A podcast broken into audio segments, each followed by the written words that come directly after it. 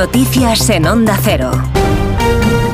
Las noticias que nos va a contar María Hernández. Buenos días, María. Buenos días, Alsina. De este lunes de resaca electoral en Galicia. El día después, con el PP encadenando su quinta mayoría absoluta, 40 escaños de 75 en el Parlamento para Alfonso Rueda, que ha superado en votos a su antecesor Feijo. Anoche, el ganador reivindicaba su victoria con mensaje en clave nacional. Galicia le mandó un mensaje a España hoy, sin ninguna duda también. El mensaje es que aquí no queremos chantajes, ni hacerlos ni estar sometidos. Esta mañana hay desayuno informativo en Madrid de la presidenta presidenta Díaz Ayuso, en el que participa la número 2 del PP, Cuca Gamarra. Lo de ayer, dice, es la prueba de que las urnas han castigado el modelo de Sánchez. Y son las primeras elecciones en un nuevo ciclo electoral donde ha quedado claro que este modelo de Pedro Sánchez evidentemente no cuenta con el respaldo de los españoles. Lo que ha funcionado es que el Partido Socialista ha sido devorado por el independentismo, pero hay algo mucho más fuerte que es la moderación, que es la estabilidad y que es el Partido Popular y ha ganado de una manera rotunda. La Ejecutiva Nacional del BNG analiza hoy resultados también. Ana Pontón se consolida como líder de la oposición y en Ferraz hay comisión ejecutiva. Se aborda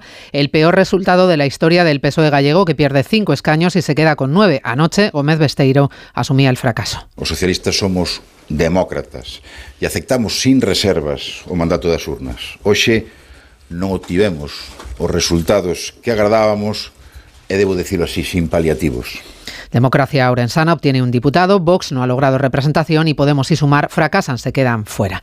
El equipo de Navalny está denunciando que Rusia deniega por tercer día a la familia del opositor el acceso a su cuerpo y que ha prorrogado la investigación sobre las causas de su fallecimiento. La viuda del opositor asistirá hoy a la reunión de ministros de Exteriores de la Unión Europea, corresponsal Jacobo de Regoyos. Los 27 reciben hoy a la esposa de Navalny para mostrarle su apoyo y además dar una señal a la oposición en Rusia en estos momentos difíciles para ellos, incluso podrían decretar, como ha propuesto Josep Borrell, nuevas sanciones a Rusia por su asesinato. Siempre hay margen y siempre hay gente que merece ser sancionada.